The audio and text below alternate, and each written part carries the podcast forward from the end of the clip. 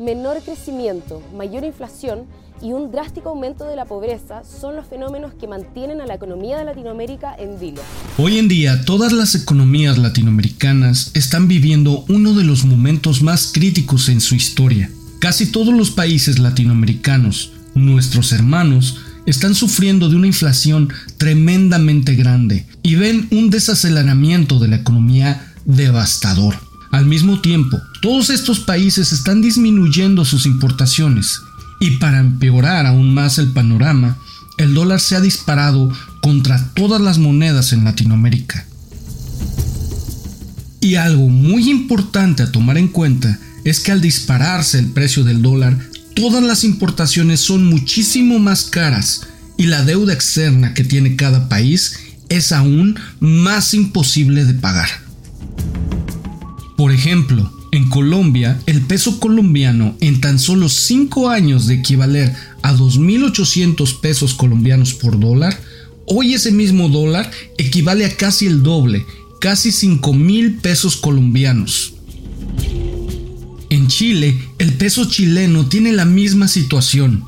El dólar equivalía alrededor de 600 pesos chilenos y hoy en día un dólar equivale a casi 900 pesos chilenos, es decir, que subió un 50% de valor el dólar. En el bello Perú, el sol peruano también se afectó. Hace 5 años el dólar equivalía a casi 3.2 soles y hoy en día equivale a casi 4 soles peruanos. Pero en esta bella región existe un país que ha podido romper esa tendencia. Se ha convertido en la excepción de la regla. Ese país ese país es México. Hace 5 años un dólar equivalía alrededor de 18 pesos mexicanos y hoy en día un dólar equivale a alrededor de 19 pesos mexicanos. Fíjate, a pesar de que el dólar ha subido de valor contra todas las monedas, el peso mexicano se ha mantenido fuerte y ha demostrado ser mucho más fuerte que el dólar este año 2022 que ha sido tan difícil para todas las economías. En este video vamos a ir a la raíz. Te voy a explicar las causas de cómo es que el peso ha salido adelante en plena crisis económica, el por qué se mantiene fuerte y el por qué la economía mexicana está ganando y remando contra la corriente a pesar de la gran crisis mundial. Recuerda, si te gustan este tipo de videos, este es el momento más oportuno para suscribirte. Te pido por favor apoyes el canal con un valioso like y compartas este video. Yo resido en San Diego, California y hago videos informativos de muchísimos temas dirigidos para la bella comunidad latina en Estados Unidos, México y el mundo. Mi nombre es Pedro y esto es Jaque Mate.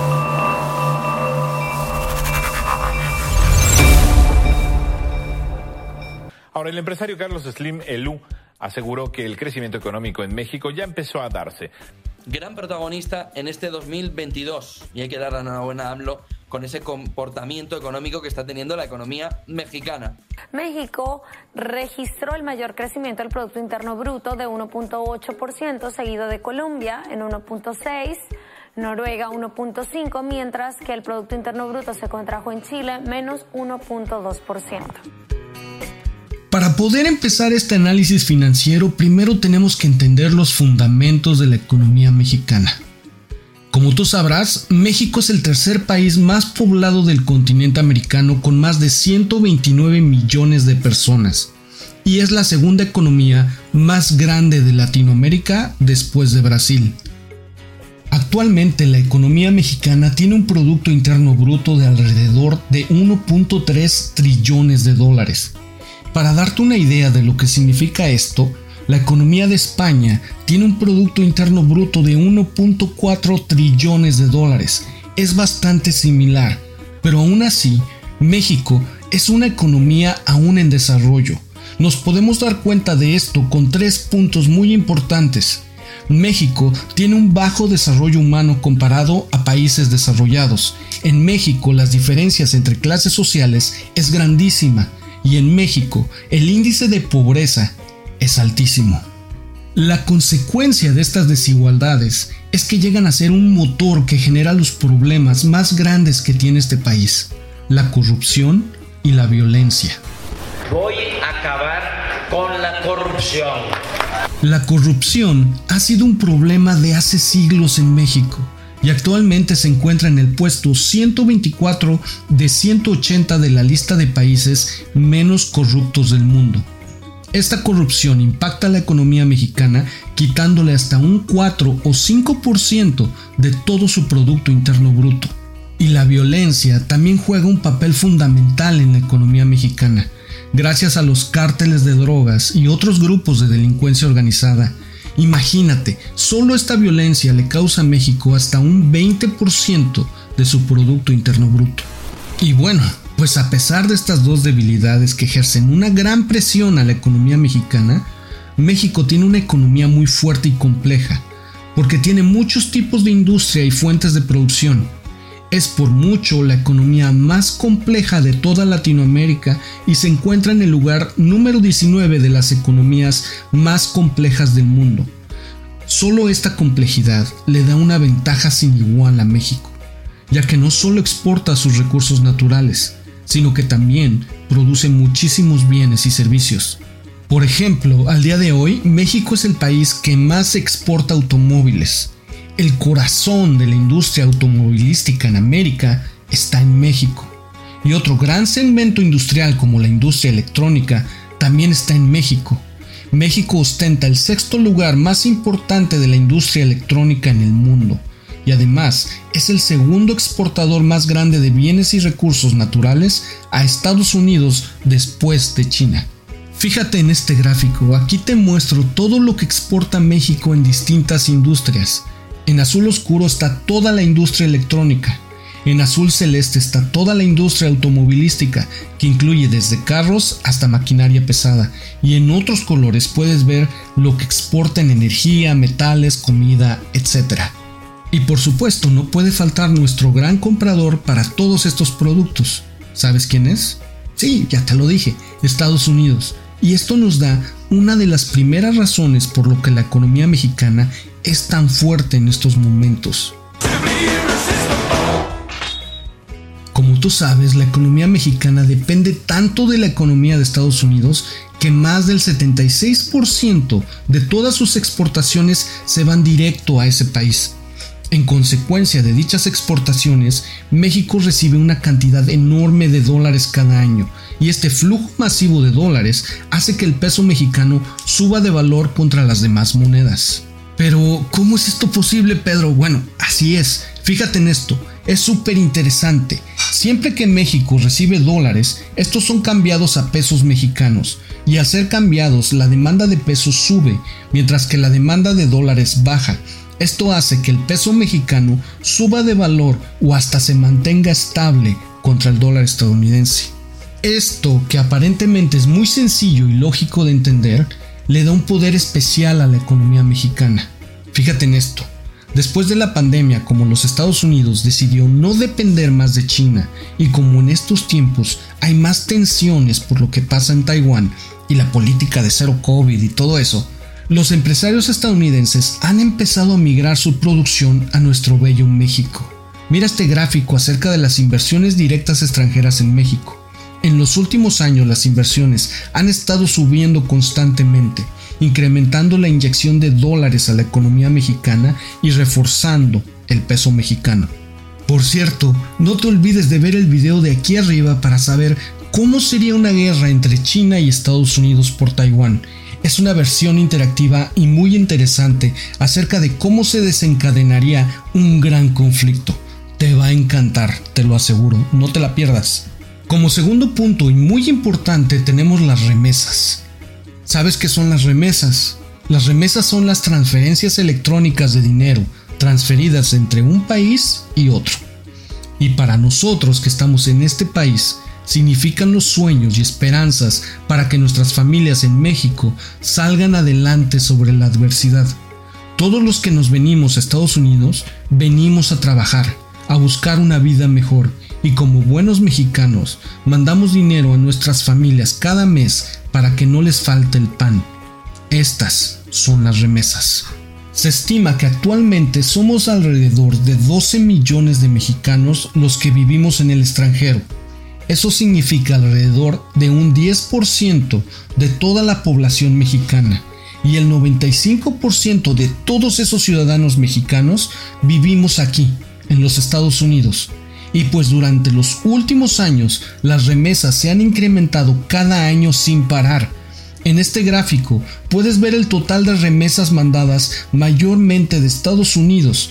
Por ejemplo, en el año 2018, casi 34 mil millones de dólares fueron mandados a México y mientras tanto el año pasado, en 2021, se han roto todos los récords, pues se han mandado casi 52 mil millones de dólares. Les agradecemos mucho, mucho, mucho a nuestros paisanos, migrantes, héroes vivientes. Y al igual que con los ingresos por las exportaciones, las remesas también tienen que ser cambiadas a pesos mexicanos, lo cual vuelve a subir la demanda por pesos, haciéndolo aún más fuerte. Como ves, una razón más por la cual el peso está tan fuerte. Como tercer punto para soportar la fortaleza tan grande del peso mexicano, tenemos que tomar en cuenta las finanzas del país. El presidente de México, Andrés Manuel López Obrador, también conocido como AMLO, fue electo en el año 2018 y es bastante controversial. Él fue fuertemente criticado por ser populista e izquierdista, pues siempre el país fue gobernado por una corriente política de derecha moderada y a raíz de esto, los empresarios y personas ricas del país le tenían mucho miedo a los cambios económicos que él quería implementar. Pero para sorpresa de muchos, el peso mexicano se mantuvo en los niveles actuales contra el dólar. Y esto fue gracias a la estabilidad que AMLO trajo al país, porque los presidentes antes que AMLO hicieron que la deuda externa del gobierno mexicano se disparara. Sin embargo, como podemos ver aquí en este gráfico, en lo que lleva de presidente Andrés Manuel López Obrador, la deuda del país se mantuvo al mismo nivel con excepción del periodo de la pandemia. Te quiero recordar que todas mis fuentes las puedes consultar en la descripción de este video. Si ves algo que está mal o erróneo, déjame saber en los comentarios. Juntos podemos aprender algo nuevo. Por otro lado, el crecimiento económico como podemos verlo en esta otra gráfica, sorprendentemente también se mantuvo estable, con la excepción también por el periodo de la pandemia. López Obrador también trajo consigo cambios a la industria petrolera en México. Los gobiernos anteriores a AMLO tenían el plan de cortar la producción de petróleo, pero cuando AMLO subió al poder, él prometió reactivar en su totalidad la industria petrolera en el gobierno de AMLO todos hemos visto una ola de nuevas refinerías petroleras, un ambiente más atractivo para estas empresas y trabas a las supuestas energías renovables. Y pues gracias a todo esto tenemos una cuarta razón para poder explicar la fortaleza del peso mexicano. Esta cuarta razón es la producción de petróleo. Fíjate en esto. A pesar de que México es un gran exportador de automóviles y artículos electrónicos, el país tiene una de las reservas de petróleo más grandes del planeta. México actualmente es el productor número 11 de petróleo en el mundo. Y gracias a las últimas subidas en el precio del petróleo de los últimos años, el peso mexicano es el que más ha ganado terreno por dicha producción petrolera. Mira esto, a diferencia de otros países latinoamericanos, México no tiene que importar petróleo para nada y todo esto es gracias a las políticas económicas que implementó el presidente AMLO, que están reiniciando y dando un aire fresco de nueva vida a México. Hace muchos años México era el líder mundial en la producción de petróleo y en este gráfico podemos observar cuánto ha bajado la producción del oro negro desde 2001 cuando se producía más del doble de petróleo que se produce hoy en día. Estos cambios indudablemente le darán muchísima más fuerza al peso mexicano en un futuro no muy lejano. La economía de México va por muy buen camino. Ahora, tenemos unas últimas razones por la cual la fortaleza del peso sigue en ascenso, y una es el Banco de México y el turismo. Al igual que aquí en Estados Unidos, el Banco de México ha estado subiendo los intereses bancarios centrales. Recuerda que al subir los intereses bancarios centrales hace que la moneda del país suba de valor, ya que los inversionistas reciben un retorno mayor por prestar su capital. Y también, al igual que la Reserva Federal en Estados Unidos, el Banco de México trata de combatir la inflación, pero a diferencia de la Reserva Federal, el Banco de México empezó a subir los intereses desde el año 2021, previendo que un gran periodo de inflación se desencadenaría con la pandemia. Sí, simplemente genial, se adelantaron a todos. Y respecto al turismo, pues qué te puedo decir.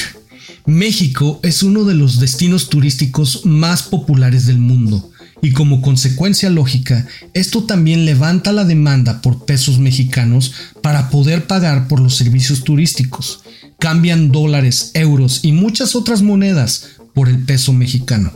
Prácticamente estas son, creo yo, las principales razones por la cual el peso mexicano se ha mantenido tan fuerte durante esta crisis mundial. Y también una razón muy importante de por qué la economía mexicana está creciendo en plena crisis económica mundial. Recuerda, todas las fuentes que usé para la producción de este video las puedes encontrar en la descripción. Espero que hayas aprendido algo conmigo y espero verte pronto aquí de nuevo. Mi nombre es Pedro y esto es Jaque Mate.